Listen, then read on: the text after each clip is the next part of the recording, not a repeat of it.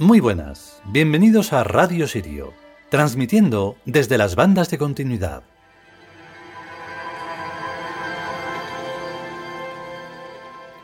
Pues ayer se complicó la cosa con eh, actualizaciones de software y de rollos de esos y se nos fue la mañana y no se pudo grabar ni nada. Así que pues hoy estamos aquí como si no hubiera pasado nada aunque están ocurriendo demasiadas cosas y todas irresponsables, sin que haya nadie que se haga cargo de este crimen que se está cometiendo en, en realidad en España y, y bastantes partes más del mundo, pero aquí desde luego se están ensañando. Esperemos que pues que pronto pase todo esto y que también pasen muchas más cosas de las que pensamos y que salgan responsables. Yo lo dudo porque el mundo está hecho así y unos y otros siempre están en el mismo en el mismo grupo aunque suene muy bruto. Y como uno no se quiere tampoco pasar, pues mejor no hablar del tema. Vamos con el capítulo de hoy que es, que es muy importante precisamente por aquellos que odian tanto y al final están equivocándose porque con eso están haciendo algo que no piensan que es lo que es. Vamos con ello.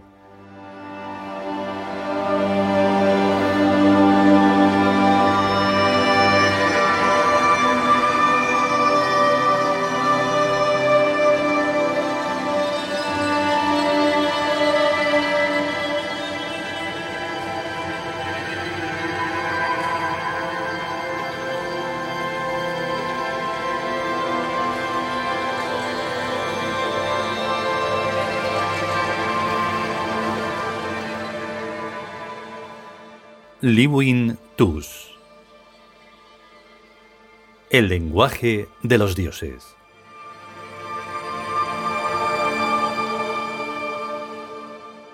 Tres.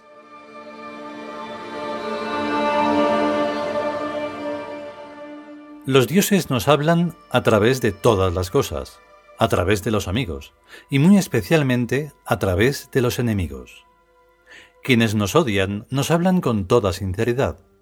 Nos dicen lo que sienten, que es mucho más sincero que decirnos lo que piensan, pues el odio es otra forma de amor que une más que la amistad más sincera. Ser odiado siendo inocente es la mayor virtud que existe, el más irresistible poder.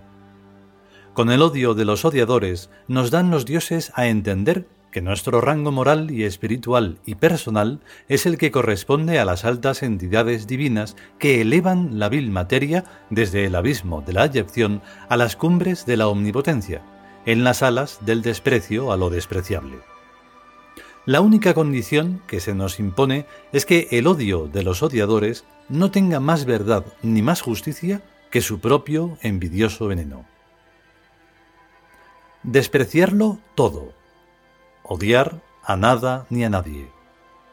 Despreciar y admirar a la vez, odiar nunca. Amar solo se puede amar a lo amable.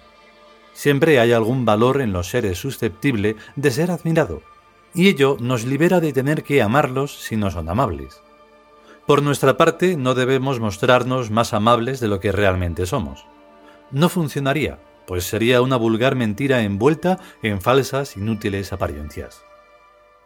Somos amables en la medida en que amamos al amor en sí mismo y donde quiera que quiera manifestarse. Somos amables cuando somos auténticos en nuestras simpatías y nuestras antipatías cuando uno empieza por despreciarse a sí mismo y a intentar ser cada vez mejor de lo que es, más digno de ser amado, más injustamente odiado por quienes se niegan a ascender por el difícil ascético camino de la evolución perfectiva infinita e interminable de la vida y de la consciencia. Somos amables en la medida en que somos heroicamente honestos e inteligentes en las cosas prácticas, sin permitirnos fallos ni decadencias con el odio de los odiadores, los dioses nos advierten que nos queda todavía ascender eternamente por el camino infinito. Pero también nos enseñan que la victoria y el poder son un valor relativo dependiente de la diferencia de alturas psicomentales de los odiados y de sus odiadores.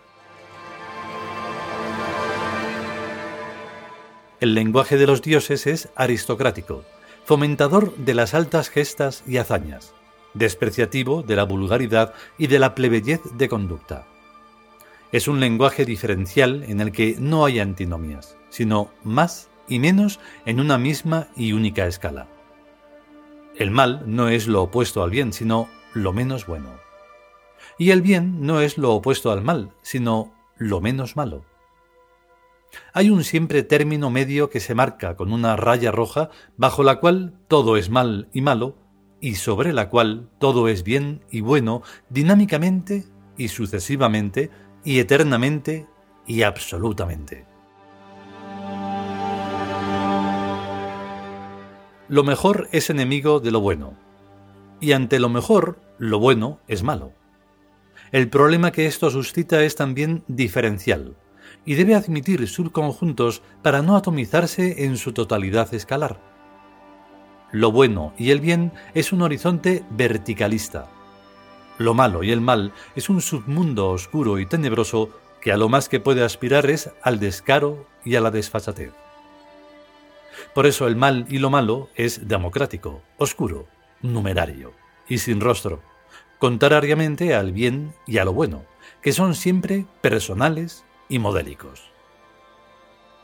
El subconjunto del bien y lo bueno está sobre la raya roja del término medio, que es lo diferente. El subconjunto del mal y lo malo está bajo la raya roja del término medio y es lo despreciable. El lenguaje de los dioses nos muestra un esquema cambiante, en ninguna de cuyas ubicaciones se puede permanecer más de lo indispensable para no ser superado por la raya roja que es siempre ascendente.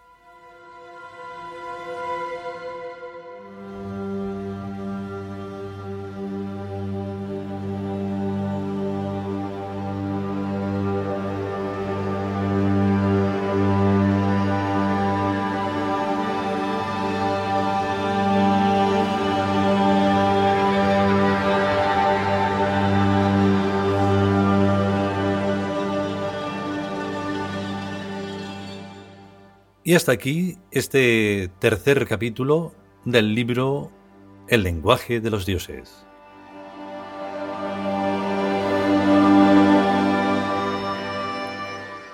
En realidad, al no conocer realmente lo que es el amor, pensando que solo es un es una costumbre como de en plan entre las personas, entre la pareja, y nada más entonces el camino es muy complicado.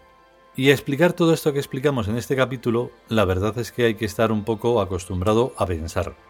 No es más difícil ni menos difícil, es sencillamente algo que hay que tener en cuenta en el pensamiento. Y no es un pensamiento de uno, de uno mismo, mío, eh, no es nada particular. Es un pensamiento mm, que sí, unos podrán llamarlo filosófico, pero que también va más allá de eso, porque se trata de una filosofía práctica. Y entonces ahí es cuando nos vamos a perder incluso ante filósofos, pensadores, mm, culturetas y demás, porque no van a comprenderlo. Este pensamiento de este capítulo es lo que está pasando y lo que nos estamos encontrando, sobre todo en, en ese submundo de las redes sociales donde todos tienen razón y en realidad nadie la tiene, porque se están equivocando de un lado y de otro. Los que odian, los odiadores y, falta el, lo fundamental, que son los que aman. Y esos no salen ahí. Y lo poco que podemos salir, pues no se nos va a hacer caso, porque no se comprende ese concepto de amor más allá de lo que más o menos se sabe.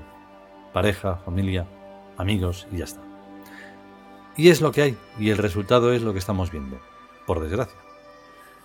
Si podemos y sobre todo si queremos, volveremos con un nuevo capítulo de este libro o de lo que pueda ser a estar bien, cuidarse y hasta luego.